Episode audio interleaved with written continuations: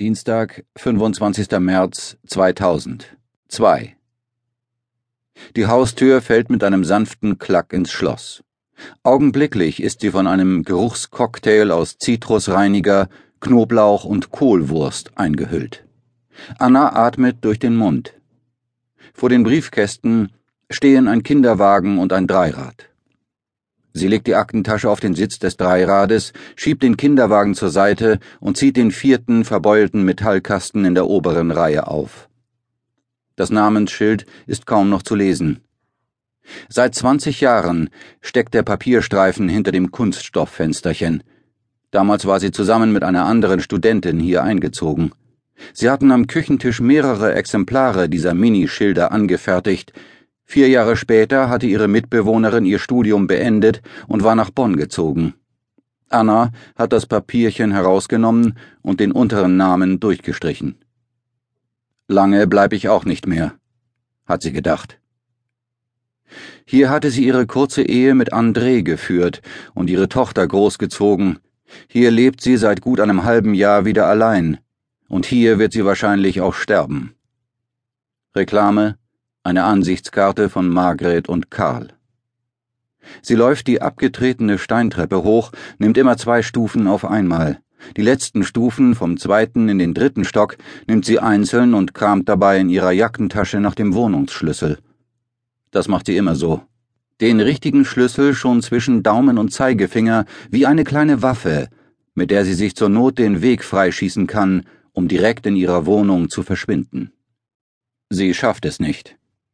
Ihre Nachbarin steht zappelnd in der Eingangstür ihrer Wohnung, schiebt mit dem linken Fuß beharrlich ihren Pudel in den Flur zurück.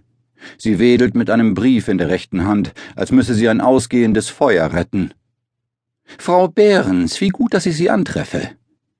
Die Figur der Nachbarin erinnert an eine Kentaurin.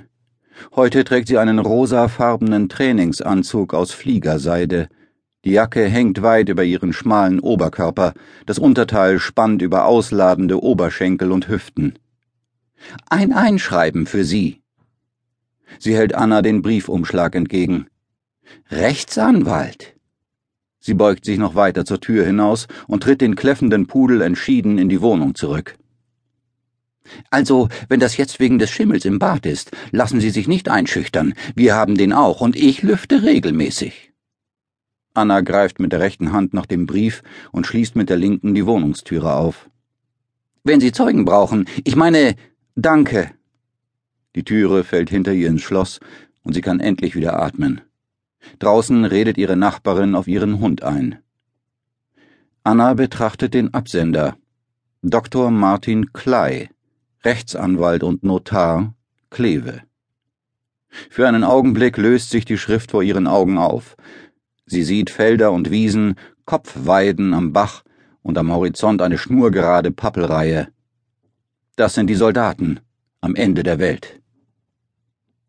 Sie geht den Korridor entlang in die Küche, wirft Ansichtskarte, Werbung und Schlüsselbund auf den Küchentisch und öffnet das Fenster. Draußen vermischen sich die ersten Schatten des Abends mit dem Grau des Tages. Ohne den Brief abzulegen, zieht sie ihre Lederjacke aus. Das Papier wehrt und windet sich in ihrer Hand, während sie den Ärmel ihrer Jacke abstreift. Im Park schimpft eine Frau auf Türkisch mit ihren Kindern. Die Laute klingen erdig und vital. Sie hat Französisch, Englisch und Russisch studiert. Französisch und Englisch, weil Karl ihr dazu geraten hatte, Russisch, weil es ihr damals so verlässlich klang. Sie geht zur Küchenschublade, nimmt das kleine Obstmesser und schlitzt das Kuvert mit einem Ruck auf. Sie braucht lange, um zu verstehen. Es ist, als würde sie einen komplizierten russischen Text übersetzen. Draußen ist der Tag hinter den Wohnblocks am anderen Ende des Parks abgestürzt. Die Laternen streuen diffuses Licht auf die Wege. In der Nachbarschaft spazieren Fernsehstimmen aus den Fenstern und fallen in den Park.